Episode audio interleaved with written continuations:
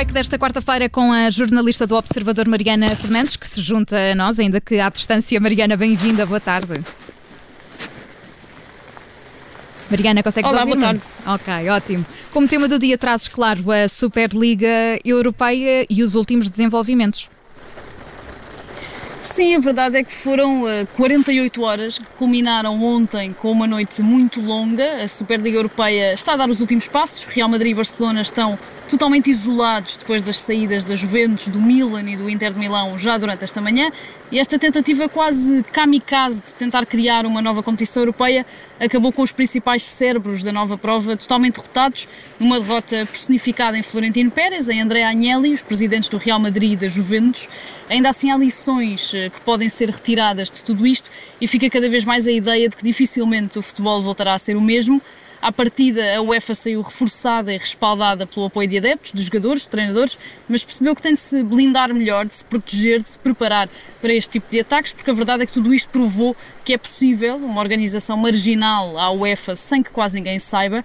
Depois, outra das lições que aprendemos é que o movimento associativo, o movimento dos adeptos como um todo, está vivo e recomenda-se. Isso nota-se a partir do protesto dos adeptos do Chelsea ontem junto a Stamford Bridge e nota-se também a partir dos comunicados de quase todos os clubes que pedem desculpa aos adeptos e acabam por fazer um meia-culpa por estes dias mais atribulados. E depois, principalmente, e num conjunto de lições onde não podemos esquecer que os direitos televisivos devem começar a ser discutidos com plataformas menos convencionais a curto prazo, que os tetos salariais devem ser uma realidade, surge também a grande lição de que a UEFA terá agora de ter muito cuidado com quem escolhe e com quem elege para representar os clubes junto do organismo. André Agnelli era presidente da Associação Europeia de Clubes, estava no comitê executivo da UEFA, da UEFA aliás, e aproveitou-se tudo isso também para fazer um jogo duplo que lhe permitiu perceber se a UEFA sabia de alguma coisa e trazer insights que só ele poderia trazer para dentro da organização da Superliga. Muito bem, no site do Observador temos vários artigos eh, sobre, sobre o assunto, portanto, se nos está a ouvir, pode sempre passar eh, por lá para ler. E na memória do dia, Mariana, tu queres recuar a 2013 a uma dentada. Sim, é uma dentada porque é um daqueles momentos em que se pensa uh, tinhas de estar lá, ou neste caso, sendo que o jogo foi em Inglaterra, tinhas de estar a ver o jogo e eu lembro-me perfeitamente de estar a assistir a este Liverpool-Chelsea em abril de 2013 e de ficar um bocadinho chocada com o que tinha acabado de ver, apesar de ter soltado umas gargalhadas, mas de ter um nível de choque que se calhar já não tinha, já não se tinha, desde que Zidane deu aquela cabeçada à Materazzi na final do Mundial 2006. Ora, neste dia, há 8 anos, a 21 de abril de 2013, Soares, na altura no Liverpool, mordeu o braço de Ivanovic, na altura central do Chelsea. O árbitro não viu, Soares ficou em campo, acabando até por marcar o golo que valeu o empate ao Liverpool neste jogo, já no período de descontos. No final do jogo e depois das imagens serem vistas e repetidas nas televisões e na internet, Luís Soares pediu desculpa por aquilo que chamou um comportamento indesculpável, sendo que também ligou a Ivanovic a pedir desculpa pelo episódio, no mínimo estranho. O caso acabou por culminar num castigo pesado ao avançado do Uruguai, com a Premier League a decretar uma suspensão de 10 jogos, que fez com que Soares falhasse o final da época 2012-2013 e o início da temporada seguinte. O que não sabíamos, e ficámos a saber nesse dia, foi que esta não era a primeira nem seria a última vez que o agora jogador do Atlético Madrid faria algo do género. Antes deste caso, em 2010 e quando era capitão do Ajax, foi suspenso por sete jogos por morder um jogador do PSV e depois, no Mundial 2014, voltou ao ataque e mordeu Chiellini durante um jogo entre o Uruguai e Itália, sendo também suspenso por nove jogos. Portanto, é um bocadinho a forma de Soares de lidar quando está a ser incomodado. Há aqui claramente um problema e há montagens também incríveis. Uh, para quem nos está a ouvir, basta passar pelo Google e, e perceber. Ora, o número do dia, Mariana, é o 30.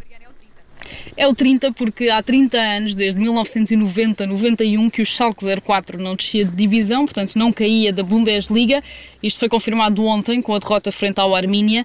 O Schalke está desde o início da temporada completamente enterrado na última posição da Liga Alemã, tem apenas 13 pontos em 30 jogos, só ganhou duas vezes, sendo que perdeu em 21 partidas e empatou outras 7 tem 74 golos sofridos contra apenas 18 marcados. Portanto, foi uma temporada completamente para esquecer para a equipa onde joga o português Gonçalo Paciência. E para termos uma noção, desde o fim da Segunda Guerra Mundial, portanto, desde 1945, a equipa de Gelsenkirchen, dessa cidade de tão boa memória para o futebol português, só jogou 5 anos na Segunda Liga Alemã, portanto, de resto esteve sempre na Bundesliga e chegou a lutar pelo título há muito pouco tempo, em 2017, 2018 e também em 2009, 2010, onde acabou no segundo lugar. É um golpe profundo para um clube histórico do futebol alemão e do futebol europeu, onde nas últimas 30 temporadas vimos passar nomes como o guarda-redes Lehmann, o central Matip, que está agora no Liverpool, também a Zamoa, Ander Bruges e que agora terá de se reinventar para regressar à Bundesliga o mais depressa possível, sendo que já é certo que Gonçalo Paciência pelo menos vai livrar-se desta despromoção, isto porque o avançado português estava emprestado pelo Eintracht Frankfurt e o Schalke só poderia acionar a opção de compra se evitasse a despromoção,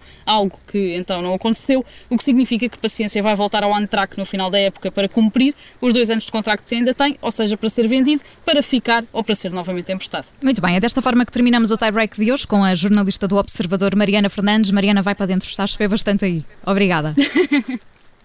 Até já. Até já.